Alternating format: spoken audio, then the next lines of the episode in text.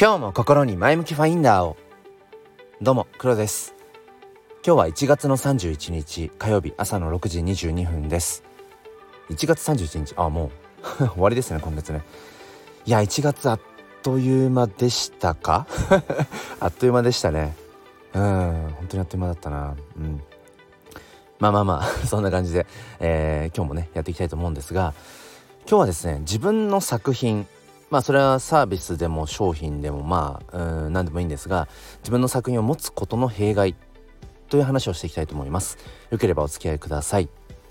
このチャンネルは切り取った日常の一コマからより良い明日への鍵を探していくチャンネルです。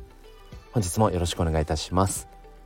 ということで自分の作品を持つことの弊害、まあ、ともするとこれを聞いてくださっている方にこうまあ、ピンとこない方もいると思います。その自分のいわゆる作品っていうようなものを、持っていないよっていう人にとってはまあそうですね。まあ、えー、置き換えるのであれば自分の言葉とか思いとか、まあ、そういったものをこう自己表現。まあ何でもいいんですが自己表現を、えー、すればするほどのなんかこう弊害っていうふうに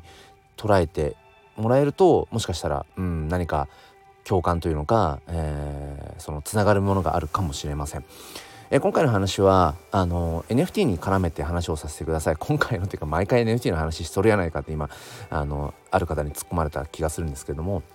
まあ、僕は NFT フォトグラファーとして、えー、活動をしています。もうどれぐらいだろう？昨年2022年の5月6月ぐらいからだからまあ半年以上ですね。半年以上、えー、活動をしています。まあ本業とは別でというところですね。で今僕がうんまあ主に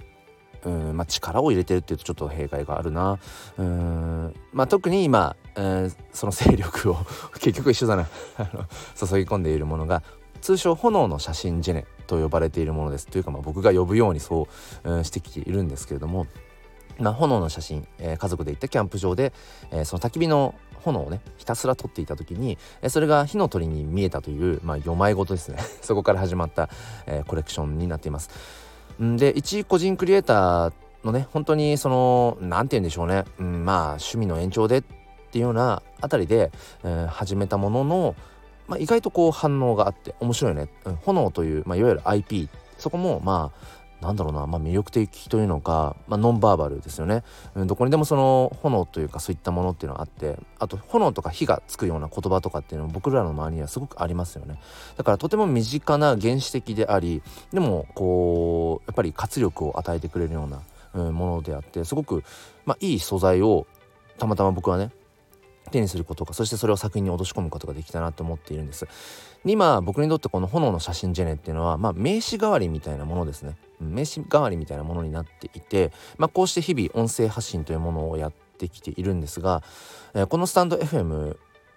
がまあ毎朝こうして収録配信。で週末まあ土日祝日の朝のこの時間帯はまあライブ配信をやっています。でそれとまあ合わせて、えー、夕方まあ5時台ですね。主には5時台に Twitter スペースの方も毎日やっているんですね。でこちらスタンド FM の方は割とこう、うん、なんだ普遍的というのかなるべくこううん聞いてくださっている方がそれぞれに転用ができるような、えー、なんか話の取り上げ方とか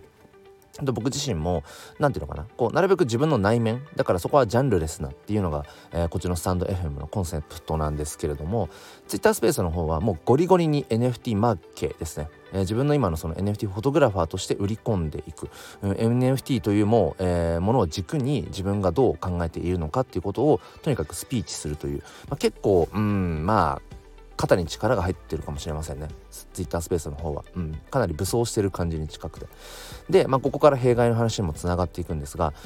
ツイッタースペースを、まあ、毎日やっているとそのスペースに来てくださった初めましての方とか、まあ、以前からつながっていたけれどもそのスペースを機に炎の写真ジェネを知ったとか、まあ、改めて炎の写真ジェネに興味を持ったみたいな方がその NFT 作品を買ってくださるんですね。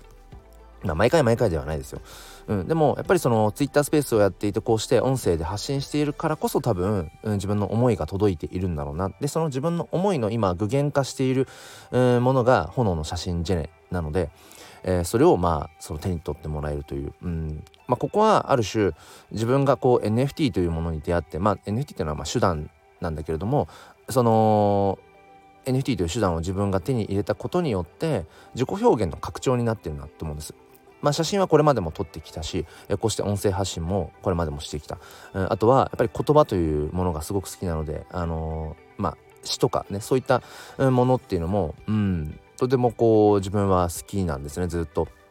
でそれはそれでこう SNS とかで発信はしてきていたしただそこにいわゆる作品としてとかあとはそのいわゆるお金を払って手に取ってもらうっていうそのさうん商品みたいな風には、まあ、消化できていなかったと。でも NFT という手段をこう自分が、ね、使えるようになったことによってそこにマネタイズが発生したりだとかしてもうまさに自分のその表現の今こう延長線上にあるんですね。うん、なのでえーと、毎日そのスペースをしてこう自分の思いを届ける、まあ、このスタイフでもそうですけど言葉に乗せて自分の声で届けていく思いを。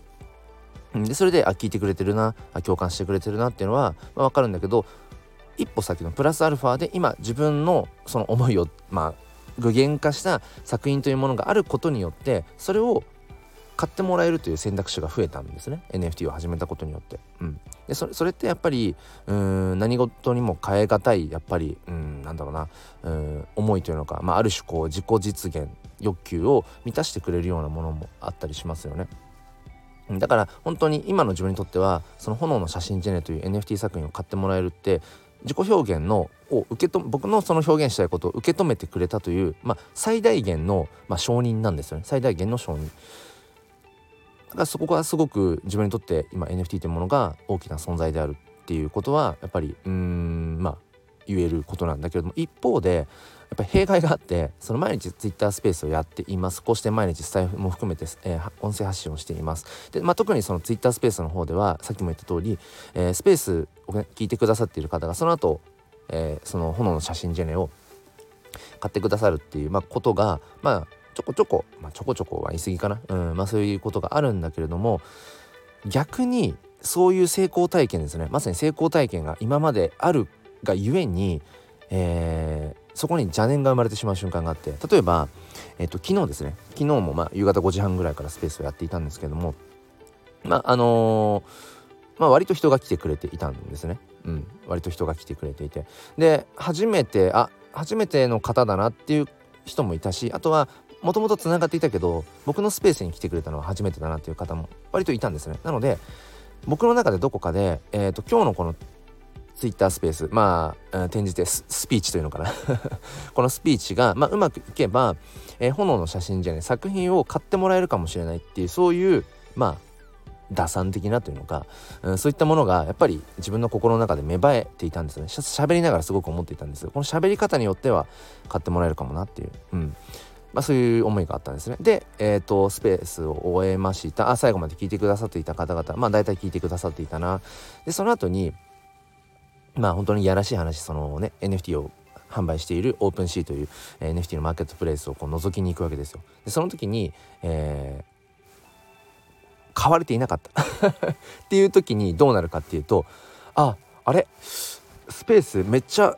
じっくり最後まで聞いてくれてたよなとか。でまあまあスペースの中で炎の写真ジェネとは何なのかって話もしたし、えー、まあいわゆる今二次販売で、えー、その売りに出されていますよ。これぐらいの価格で今あの買えますよ。みたいな。本当にまあ あのゴリゴリなセールスみたいな話も含めてしたし。うん。でもそれでもそっか買ってもらってないそっかって時に何て言うんですかね。余計なこといろいろ考えちゃうんですよね。あれ話を聞いてもらえていたけれども炎の写真ジェネは買っていないってことはまあ炎の写真ジェネの作品は刺さらなかったっていうことなのかなとか。あとはまあ今基本的にあの全部、えー、完売中、うん、ありがたいことにね、うん、今出しているものは全部完売中で、まあ、今後出していく新作うんはあるんだけれども今リリースしたものは全て完売しているんですねだから誰か持ち主がいると。所有者保有保有者が。でその方が、えー、二次販売をしているものしか今買えない状態になっているんだけども二次販売されている火の鳥が、まあ、もしかしたら、うん、聞いてくださっていた方には刺さらなかったのかなとかいろんなことを考えるわけですね。だからうんこれまでは NFT に出会う前とか自分の作品がなかった頃は自分がこうして喋ったことそれを聞いてくれて「あ分かります」とかって共感をもらえていた。っていう、まあ、そこでまあ良くも悪くも終わりだったんだけど今は NFT 作品っていうものを自分は携えて、えー、毎日そうやってスピーチ、うん、自分の思いを音声で発信をし始めたので、うん、あ思いをキャッチしたよ。でその延長でさらにじゃあその作品も買うよっていう、うん、プラスアルファが生まれたんだけども一方であきスピーチを受け止めてもらえた感触はある。あでも作品は買ってもらえていないなっていうところに何て言うんでしょうね。うん変な落胆が生まれる瞬間とかもあって、うんまあ、これはある種のまあ弊害という部分なのかなっていうのを思うんですよね。まあでもこれは何でもそうだと思うんですよ。ね何でも表裏一体でまあメリットデメリットっていうのは